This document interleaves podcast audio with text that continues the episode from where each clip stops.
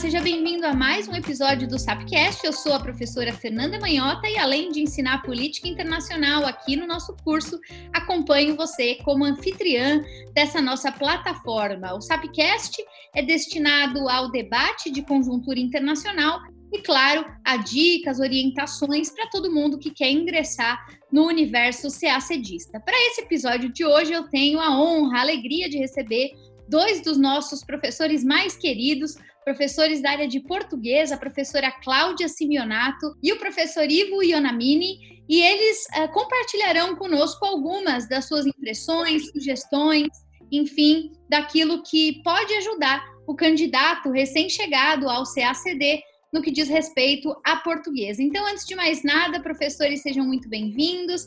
Eu vou passar a palavra à professora Cláudia. Eu vou pedir para a professora Cláudia se apresentar para aqueles que ainda não a conhecem. Professora Cláudia, a senhora tem a palavra. Olá, Fernanda. Oi, Ivo. Tudo bem? Olá a todos os ouvintes do Sapcast.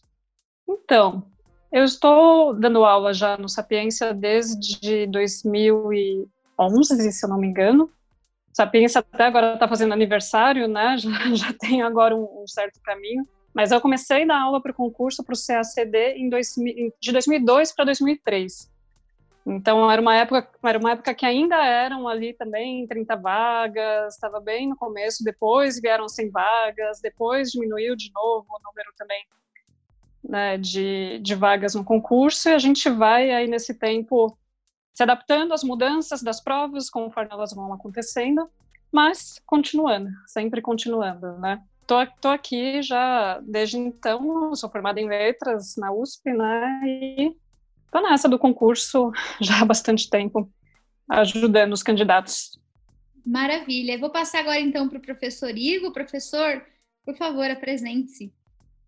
Bom, meu nome é Ivo, é, eu e a Cláudia, a gente é colega, é, literalmente, da área de português aqui do, do, concurso. Eu não sou tão veterano quanto a Cláudia, mas já estou aqui com, com o Sapiência há um bom tempo, né? Há uns cinco anos, pelo menos, eu acho, né, Cláudia, por aí. Foi, foi. E, e, bom, eu tenho uma formação anterior a letras em Direito, pela USP também. Sou, sou, sou calouro da Cláudia na, na Letras da USP também, né?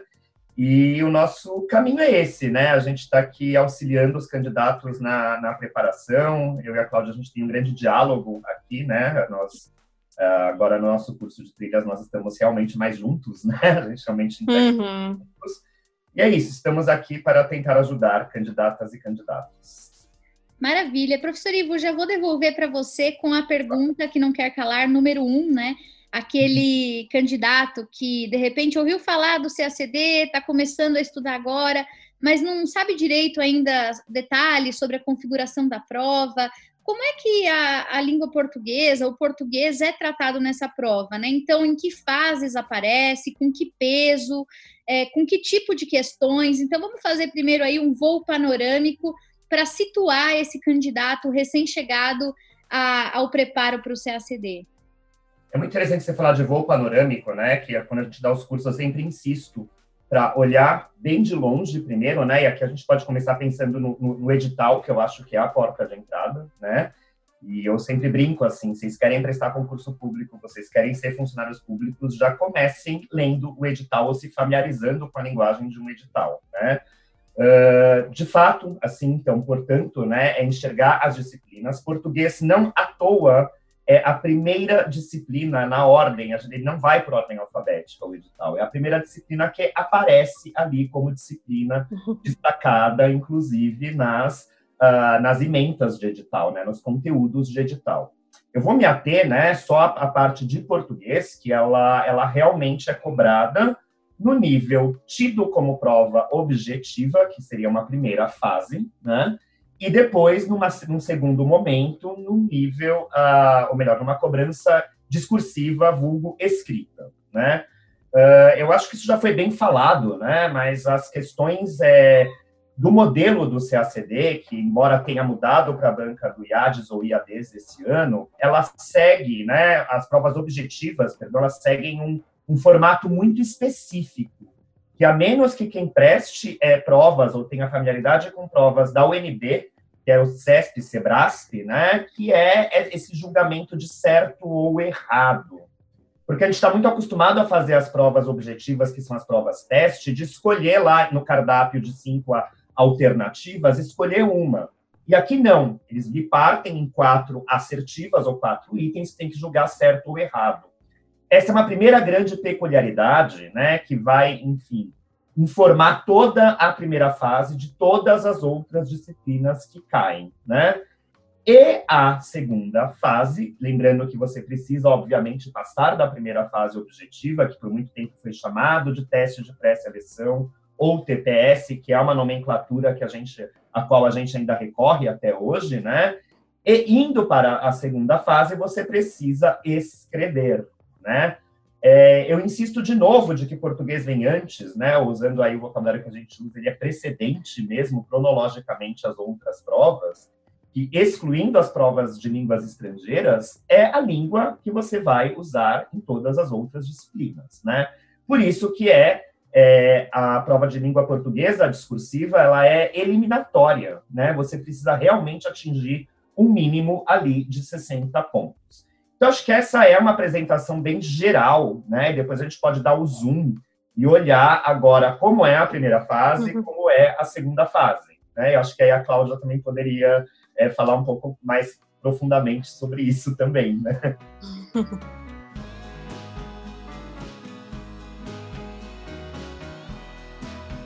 Sem dúvida. Clá professora Cláudia, eu queria aproveitar isso que o professor Ivo mencionou sobre a questão do edital e, e ouvir um pouquinho a respeito do que esse edital costuma privilegiar, de quais são as áreas que o edital destaca e efetivamente quais conteúdos estão contemplados nessa cobrança uhum. do concurso para a área de português? Então, Fernanda, é uma pergunta importante, porque, embora haja muita coisa no edital, não é tudo que a gente vê que aparece necessariamente nas provas, né? Então, assim, o edital, ele dá conta, na verdade, o edital, né, ele coloca alguma, alguns pontos de maneira um pouco geral, digamos assim, né? Ele coloca noções de linguística, ele coloca né, um pouco no, no, plural e no geral, digamos assim, os pontos de português.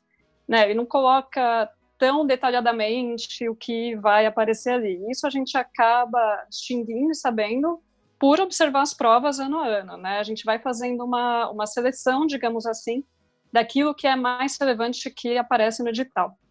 E, de fato, o que é contemplado sempre, né, ano a ano, é tanto a noção de gramática normativa, né? Precisa realmente saber gramática.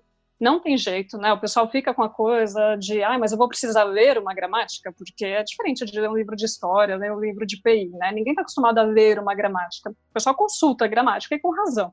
Já é chato o suficiente, né? Assim, mas para essa prova, realmente precisa começar a fazer uns fichamentos de alguns pontos gramaticais, de alguns capítulos, não todos também, mas de alguns capítulos ali realmente precisa começar a ler e fazer certos fichamentos. Por exemplo, né, capítulo de verbo, na gramática do Celso Cunha. A gramática do Celso Cunha é muito cobrada na prova, tanto a gramática do Celso Cunha, como agora, já nos últimos dois anos, começou a aparecer também alguns itens da gramática do Bechara. Tá? São dois autores importantes para o concurso, tanto Celso Cunha como Evanildo Bechara. E as gramáticas deles, é só uma gramática, não se preocupem quando vocês forem procurar, não tem muito problema, né? Moderna gramática do português, os nomes são sempre assim, moderna gramática do português, gramática contemporânea do português, não tem inovação em nome de gramática, né? Assim como a gramática também não inova, né? Assim, procurem pelos autores. E a gramática do Celso Cunha, principalmente, é uma gramática que precisa fichar assim, certamente ali alguns capítulos como, né, eu ia dizendo, o capítulo de verbos precisa, capítulo de regência, é, capítulo de regência, na verdade, vem dentro do capítulo de verbos, não é um capítulo à parte, porque tem isso também, né, a gente começa a ler e vai percebendo que os itens vão se mesclando e vão se misturando dentro das, das gramáticas, né, então, no capítulo de verbo, por exemplo, por que, que é um capítulo importante? Porque ali dentro você tem, então, eu falei um capítulo de regência, mas não é um capítulo, é dentro do verbo já, você tem lá a parte de regência verbal, você tem a parte lá de concordância verbal, tá? Nisso você já começa a estudar também crase. Então, assim, essa parte de verbos, a parte de sintaxe, regrinhas de crase, assim, não tem jeito, tem que realmente começar a ler E é importante ver, de fato, a gramática, porque não é só uma questão de decoreba das regras também gramaticais. Precisa também ter aquela decoreba do colégio que muita gente tinha, né? Precisa continuar sabendo essas regras, mas também precisa começar a entender um pouco melhor o funcionamento da língua. A prova cobra muito justamente né, uma, uma abordagem do funcionamento, você saber o que é regência, por exemplo, né? Você saber do que, que se trata uma concordância verbal, você saber o que, que é a crase, que a gente chama de crase, né? Que na verdade é o, é o, o acento é o acento grave, mas a gente usa o nome crase, fala, ah, vai crase, às vezes nem sabe o que, que é uma crase, né? Que é a fusão justamente de uma preposição mais um artigo, né? Por aí vai. Então, essa parte da gramática tem que saber não só decoreba, mas o funcionamento, e também tem que ter algumas noções de linguística. Isso também é importante, também aparece na prova tá? Tanto a parte, isso, a prova que eu digo na primeira fase, tá? Tanto, tanto noções né, importantes de gramática, mas não só noções, tem que começar então a ler e conhecer mais a fundo. Esse é o problema, né, da, de português nesse concurso, porque não é uma questão simplesmente de você é, estudar português como se você estuda, quem já estudou, né, para outras provas de outros concursos mais simples. É uma questão realmente de saber descrever mesmo o funcionamento ali da língua, né? Isso é cobrado na prova, além das decorebas. É uma prova muito eficiente, digamos assim, no sentido de mesclar tanto a interpretação de texto com as ferramentas da língua, né? Ela, ela aplica muito bem a parte tanto né, da, do conhecimento gramatical e esse conhecimento usado para ler e entender melhor o texto, para interpretar o texto. São duas coisas que misturam na prova. Então, é basicamente né, norma culta, gramática, linguística e os dois a serviço da interpretação de texto, na primeira fase. Maravilha. Professor Ivo, quer complementar alguma coisa em relação a isso que a professora Cláudia agora nos trouxe? Não, não tem muito a complementar, né? Eu só digo que, como a, a, a professora Cláudia falou, como a Cláudia falou, é, parece muita coisa, é muita coisa, na verdade, mas, por exemplo, tem que estar atento que tem só um pontinho do edital que é morfossintaxe, que é só um ponto, e tem vários outros pontos ali, Morfosintaxe é basicamente os livros inteiros do, do, do Cunha e do Bechara. Né? Então, é, só, que... é só tudo. É só tudo. E aí todos aqueles... É um ponto mesmo, é um item do edital que é morfossintaxe. E não tem um item de crase explícito ali, ou de regência. Eles são itens que estão ali dentro, né? Uhum. É, Para além disso, né, é ter consciência de que existem pontos que a gente acaba didaticamente dando os nossos cursos, né, como funções do que, funções do C, que não estão explicitamente tropicalizados dentro das gramáticas normativas, né? Isso daí é um exercício extra interpretativo, né, de enxergar, porque função do que? Ela pode ser, por exemplo, um pronome que está dentro da morfologia, ou pode ser é, sujeito, objeto direto, vai variar se a gente olhar no nível estritamente sintático. Então, isso que a Cláudia disse, de ter esse conhecimento bem abrangente, porque, de fato, a gente não tem isso tão bem sistematizado até o ensino médio. E lembrando que este é um concurso de nível superior. Então, a gente tende a dar um passinho à frente daquilo que a gente aprende ali no ensino médio. Já lembrando que o que a gente vê no ensino médio, além de não ser tão suficiente para fazer a prova, ficou muito longe de quase todo mundo, né? É... Depende da idade de cada um aí, né? Bom, pelo menos vão ter uns quatro anos de graduação. É, Mas é, verdade. É verdade. Eu tô no ensino médio porque. A gente está ficando velho, Ivo. Eu tenho que ter um cuidado aqui, porque eu já falo colegial, né? Eu sou. é, eu acho que esse seria uma, não é, é um grande, é só mais reforçar o que a Cláudia disse, né? De olhar o edital, ter cuidado, né? É, de ter essa metodologia de enxergar áreas do saber. Ali tem morfossintaxe, tem morfologia e sintaxe lá dentro, e precisa saber separar, muitas vezes, né, o que é morfologia, o que é sintaxe, que você, por exemplo, não pode se confundir ali, né? Uh, Uma coisa, só, só um comentário, Ivo, breve. Né, uma coisa importante, justamente, né, nisso que você está dizendo, dessa distância e do que, que a gente chama de português, o que, que a gente chama estudo de português, né? E que muitas vezes justamente a gente pressupõe que já sabe porque estudou no colégio por muito tempo, né, desde a primeira série, aprendendo até o final também chama de colegial, até o final do colegial. né, acaba ficando um estudo que serve, porque a gente também não sabe o estudo que cada um teve, né, acaba sendo um estudo que pode vir a servir bastante, pode ser importante, mas que não basta no sentido de que essa prova ela acaba exigindo um domínio da língua quase como se fosse uma língua estrangeira e não só uma língua familiar. Né? Precisa estudar português como se você estivesse realmente aprendendo uma nova língua, porque vai muito mais a fundo do que o que nós vimos no colégio e no colegial, né? Tanto vai mais a fundo que um dos pontos mais cobrados, que é a diferença de complemento nominal e adjunto adnominal, que mesmo colégios com uma tradição muito forte é, em gramática normativa, eles falam, olha, isso é muito difícil, né? Existe essa diferença e às vezes eles nem entram com o nível de profundidade. Eu estou falando por mim, que eu tive uma eu tive uma professora no colégio muito rigorosa com, com norma culta, e isso ficou bastante incrustado na minha memória, mas vai além. Uh, outra coisa que a Cláudia tocou muito bem, que é esse estudo como língua estrangeira, é, vamos lembrar que essas questões de entender bem o que é um adjetivo, de entender bem o que é regência, elas são fundamentalíssimas para as línguas estrangeiras, em que cai tradução e versão em inglês, né, e que vai ter que mobilizar a língua portuguesa, e cai nos resumos agora em espanhol e em francês, em que você tem de produzir.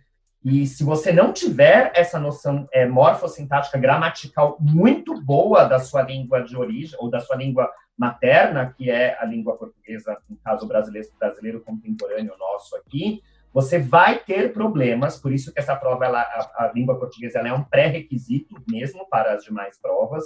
Você claramente vai ter problemas, porque, por exemplo, dando um exemplo, em inglês, é, adjetivos não pluralizam ali no, no nome. Se você não tem essa noção prévia do português, você vai ter problemas ali. Não basta a intuição, eu sei que é assim, porque na hora você vai ter que racionalizar a regra ali, instrumentalizar.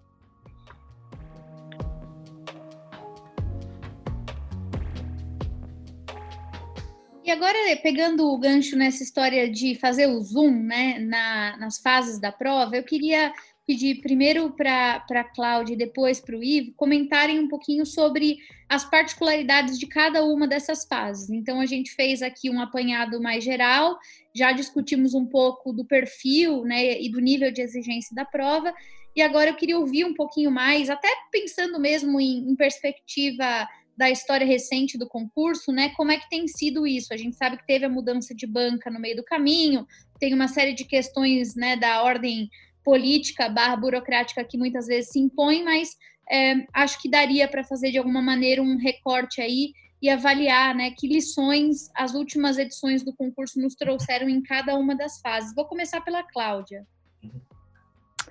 Então, Fernanda, na verdade, em português não tem muita mudança. É uma matéria que não é muito afetada por essas mudanças ano a ano, sabe? Na segunda fase, a gente até percebe algumas mudanças, mas as mudanças são muito mais em relação ao organizador da banca, digamos assim, qual que é o diplomata responsável daquele turno, né, do que tanto de mudança de quem está fazendo, né, qual foi a, a, a, empresa, digamos assim, contratada da vez, né, assim, não, não vem muita diferença aí, tanto na primeira fase quanto na segunda. Na segunda, então, tem essa diferença conforme o organizador, mas não tanto conforme se é CESP ou se é o IADS que está fazendo. Na primeira fase, o que teve de diferente, né, que, que a gente achou do ano passado para os outros anos só, foi que a prova ficou, na verdade, um pouco mais simples, digamos assim, a prova de português no sentido de que começou a aparecer um pouco mais, uma gramática um pouco mais básica. Os mesmos tópicos são cobrados, por exemplo, função do ser continua caindo, conjunções cai a beça, como sempre caiu, né? Isso continua vindo, mas o nível, digamos, de complexidade da pergunta foi menor. É, é uma pergunta muito mais, só para dar um exemplo, né? É, no CESP eles podiam perguntar a respeito do uso de uma conjunção, mas não só do uso, também a respeito, por exemplo, do funcionamento daquela conjunção, assim. Então, ah, essa conjunção é usada para isso e pode ser trocada por aquela outra sem ter problemas, né? E por aí vai. Digamos assim, uma descrição um pouco mais detalhada. E no IADES o que veio foi uma coisa mais mais direta, assim. Ah, posso trocar tal conjunção por aquela naquela linha? Só, só uma questão de você saber muito mais a decoreba, assim, sabe? Posso trocar um com quanto por um não obstante sem problemas, sabe? Então, é mais uma coisa de uma simplificação, digamos assim, do conteúdo, mas ainda sendo o mesmo conteúdo, mas uma simplificação, o que fez, inclusive, as notas ficarem mais altas em português, o pessoal foi melhor né, na, na primeira fase, comparativamente aos outros anos. E na parte de interpretação de texto, eu tive a mesma impressão também, que as perguntas também ficaram um pouco mais suaves, digamos assim, do que era na época do CESP. Então, os textos são muito parecidos em termos, digamos, de ideologia, do que aparece nas provas de português, porque, para quem não conhece né, a prova, a prova ela não vem com textos, por exemplo, básicos, né? A prova ela traz textos de literatura, de crítica literária, traz textos sobre a própria língua portuguesa, às vezes até textos de linguística, por isso que se você conhece bem literatura, conhece minimamente linguística, não precisa ser a fundo, mas conhece minimamente, você ganha tempo na hora de fazer a prova, porque se você já está inteirado daquele assunto, você também entende o texto mais rápido e tende a responder os itens também de forma mais rápida. Mas os textos seguem a mesma linha, a gente percebe que tem uma orientação de dentro do, do próprio Itamaraty, do, do, próprio Ministério, na elaboração da prova, eu acho que isso com certeza assim, é mantido, mas a formulação das questões ficou uma formulação um pouco mais simples, né, Ivo? Tenho. Né, a gente tem essa, essa impressão, então, né, de que... A gente conversou no imediato pós-prova, né, a gente falou, não, ficou muito mais direto, né? Se antes eles pediam a definição por trás de um adjetivo ou restritivo ali, né? Que eles pediam para ver se, se são todos ou não são todos, agora entra muito mais direto, assim, né? É... Cai mais uma, digamos, uma identificação. Isso é isso, né? Como se fosse assim, tal coisa é, é, é isso mesmo, né? Você sabe classificar? Sim. Nesse sentido que eu falo, né? Que essas Ela classificações, é, essas classificações são mais é, familiares para para quem lembra mais ou menos de português ou gostava, né? É raro, mas tem gente que tem gente assim, tem gente que gostava de estudar português né? no, no colegial, no ginásio. Quem gostava, né? Às vezes lembra mais ou menos dessas classificações. Não tem a mínima ideia do porquê, né? Mas sabe as classificações. E as provas do CESP me davam a impressão de que eles não cobravam só a identificação de algo, eles cobravam também o conhecimento da justificativa, digamos assim, do que era cobrado ali. Né? Ainda aparece também no IADS, não é que sumiu isso completamente, não. Não ficou uma prova, né, digamos assim, tão simplista, mas é mais simples. Uhum. É uma prova mais simples, essa prova da primeira fase. Então, mas só para fechar, então, dessa primeira fase é isso. Você tinha até perguntado, eu acabei não comentando na, na pergunta anterior, sobre o que, que é relevante, o que, que cai, o que, que não cai. Eu até peguei aqui a gramática do Cunha, abri para para pensar um pouco essa diferenciação aqui. E, na verdade, na primeira fase, por exemplo, não precisa se preocupar muito com fonética, fonologia, tem algumas coisas que não precisa ir a fundo, não precisa perder tempo com isso. E nada disso mudou, então, da banca do CESP para o IADES. Assim, os pontos principais da prova, como eu dizia, né, regência, como o Ivo falou, o principal é morfossintaxe, só tudo, quase. assim, mas os pontos principais ali né, de concordância, regência, uso de conjunção, crase, blá blá blá, continua caindo da mesma forma. O que é importante continua sendo importante, tá? Só foi, né, só mudou um pouco essa forma de cobrar, né? Que para a sorte de muitos ficou uma prova um pouco mais simples. O problema, a meu ver, é que acaba diferenciando poucos candidatos, né? Em termos de uma diferenciação, acaba português acaba não fazendo tanto essa função como fazia antes, porque o pessoal ia pior. Mas é claro que, assim, o que eu digo, o pessoal é um geral, né? Se o pessoal vai pior, vai melhor, depende também do, da, né, da, do ponto que cada um está aí no estudo da língua. Na segunda fase, o que nós percebemos, né, foi que a prova, eu e a gente, né, claro, conversa bastante, somos colegas oh. Sapiência e também amigos já antes de Sapiência, e por isso que eu já uso uma primeira aqui do plural, mas é, na, segunda, na segunda fase, o que a gente percebeu foi que a prova ela, ela voltou um pouco para algo mais tradicional, digamos assim, do que era cobrado, porque, como eu dizia, né, a prova ela muda conforme a banca. E de 2015 até mais ou menos 2018, né, quando a gente tinha ali o Felipe Fortuna como organizador, um diplomata, poeta e diplomata, que cuidava da prova de português, o que nós percebíamos ali foi que houve uma tentativa de inovar na segunda fase, no sentido de que vieram questões mais abertas, né, vieram umas questões um pouco mais, um pouco menos tradicionais. O que, que era o tradicional? O tradicional era sempre, que é o que voltou agora. O tradicional era sempre cobrar algo vinculado à sociologia ou até passando por política internacional, sempre vinculado ao Brasil. Segunda fase de português não vai cair uma questão específica sobre China, não vai cair algo né, que, que não diga respeito ao Brasil. É sempre algo que passa justamente por essa temática do Brasil e da relação do Brasil com alguma outra coisa. E nessa relação do Brasil com alguma outra coisa, né, eles colocavam sempre ali, então, um, algo de sociologia, ou antropologia, vinha lá um Sérgio Buarque, Câmara Cascudo, Gilberto Freire, os né, demiurgos também da literatura, como a gente diz, Antônio Cândido, Alfredo Bose, né, sempre vinha algo vinculado a esses modernistas, digamos assim, né, do, do século do século XX, claro, né, esses autores importantes e pensadores do Brasil, e, a, e depois algo vinculado também à literatura. Né, eles faziam esse gancho da política com a cultura. É sempre era sempre essa prova tradicional. E com Felipe Fortuna eles mudaram um pouco. Começou a aparecer, sei lá, uma frase do meio do livro do Machado de Assis, de um livro X do Machado, e discorrer sobre essa frase. Começou a vir umas coisas assim.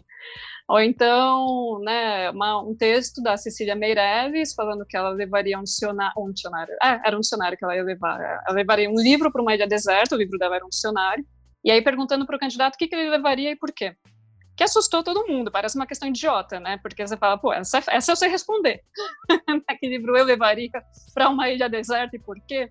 Só que o que aconteceu foi que o pessoal estava tão acostumado a já das respostas padrões, justamente, Sérgio Buarque pensa assim, Gilberto Freire assado, Darcy Ribeiro de outra forma, e compilar tudo bonitinho ali para fazer uma redação, que quando veio algo diferente, o pessoal travou. Não sabia, não sabia, né, qual que é a pegadinha aí? Por que estão me perguntando isso? O que, que é para fazer?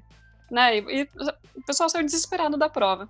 Depois se acostumaram, entenderam um pouco melhor o que estava acontecendo ali, não era tão livre assim, né? Você tinha que justamente fazer um gancho da sua resposta com a resposta da Cecília Meirelles, é uma prova ainda que avalia a forma mais do que tudo, não é só o conteúdo, está sendo avaliado como você dá o gancho, como você amarra as ideias, né? A sua correção gramatical e por aí vai.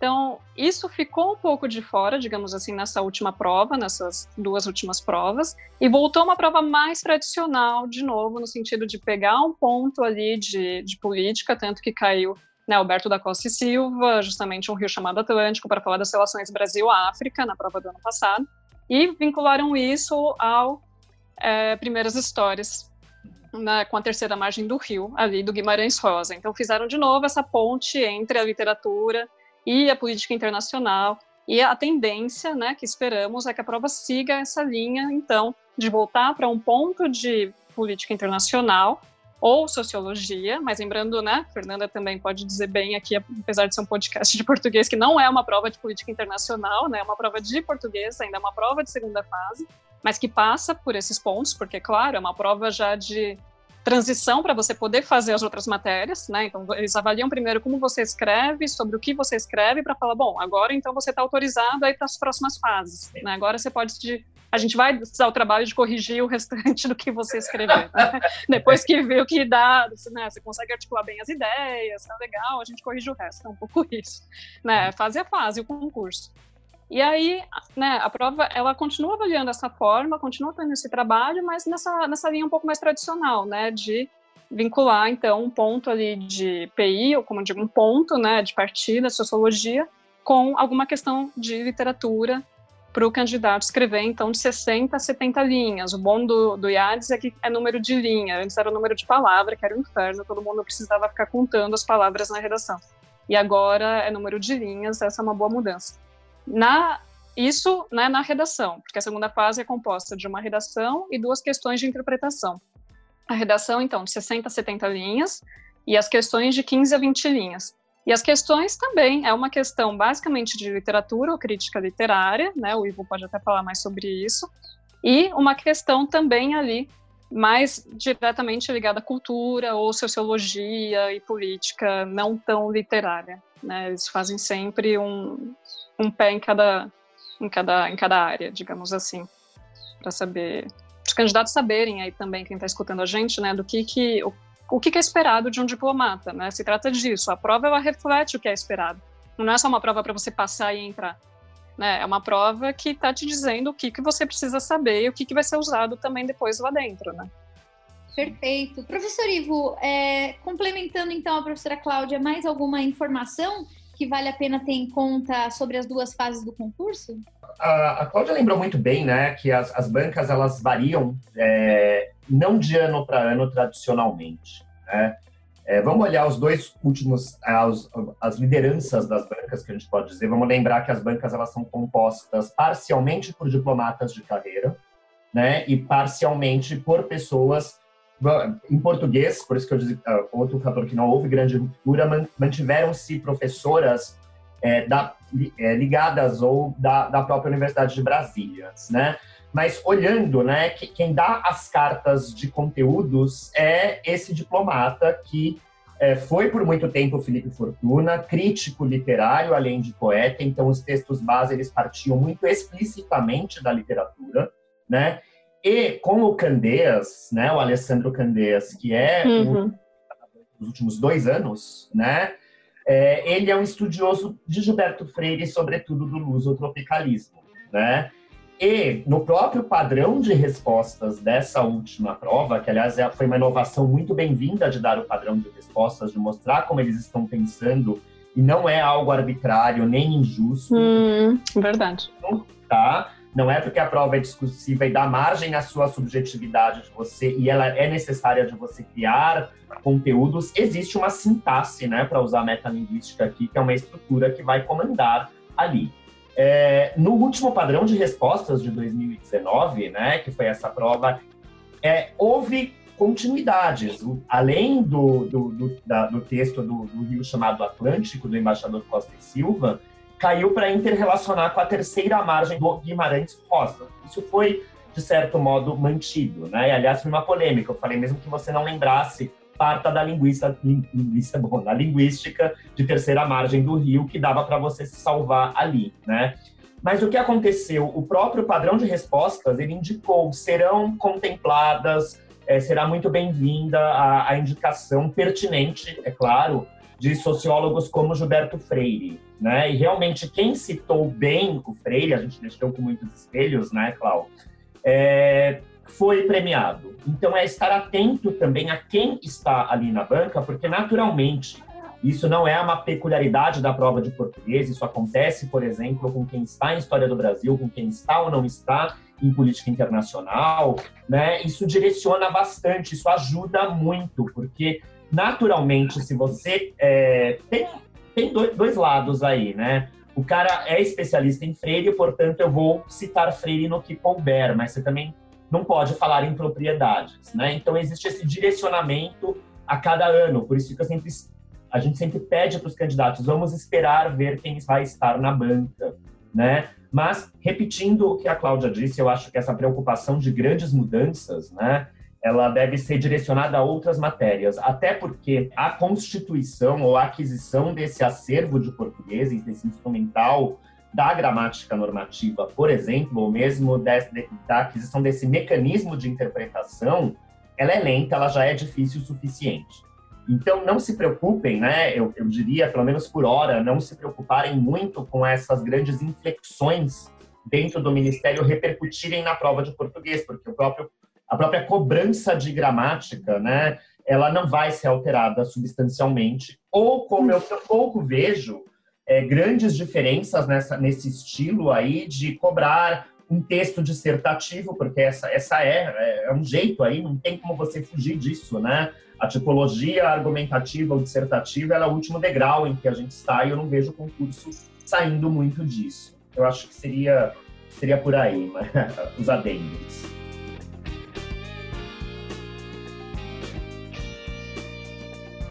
Legal. Bom, e agora caminhando para nossa reta final, última pergunta. A gente brinca que a pergunta a ser respondida em um tweet. Né? Se nós tivéssemos dar aos alunos é, uma dica assim é, objetiva de o que fazer, né? Respondendo a essa dúvida cruel, o que fazer? ou o que não fazer também, às vezes o que não fazer ajuda muito. O que, que vocês diriam? Vou uhum. começar agora pelo professor Ivo e aí concluo na sequência com a professora Cláudia. Vamos lá, professor Ivo, em um tweet. Em um tweet. uh, não se desesperar.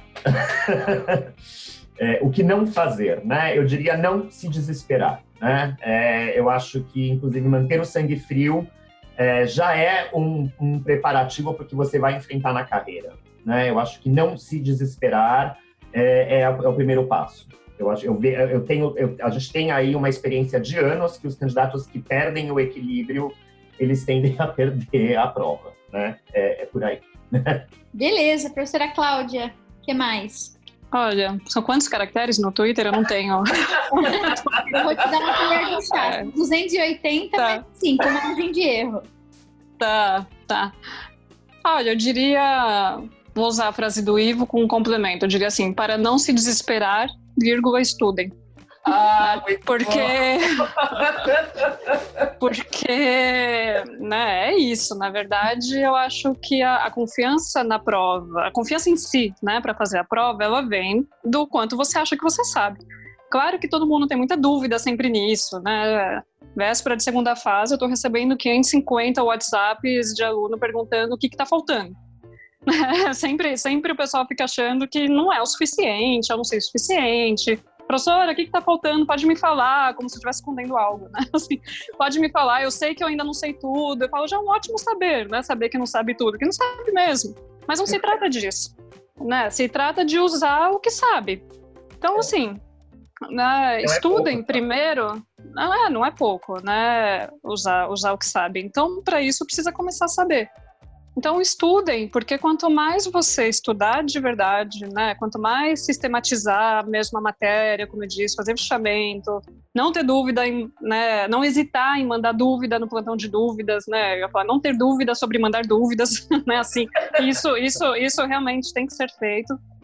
E quanto mais, né, se empenhar no estudo, mais tranquilo você vai ficando para a prova, porque realmente é uma prova bastante difícil, né? Poucas vagas, bastante gente ainda prestando, então é uma prova que demanda bastante preparação e uma preparação verdadeira, digamos assim, né?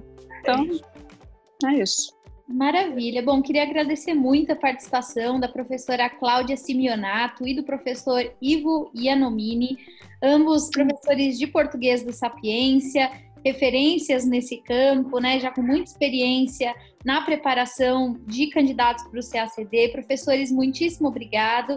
Sintam-se mais, mais. Eu que agradeço. Mais agradeço. do que nunca em casa. E vamos que vamos, né? Esperamos vocês de volta no Sapcast para falar de outros assuntos. Com certeza. Voltaremos, com prazer. Muito obrigado. É isso aí, galera. E para você que acompanha o Sapcast, continue aqui com a gente. Sempre novos episódios, mesclando conjuntura e dicas para prova. Bons estudos para todos e até a próxima.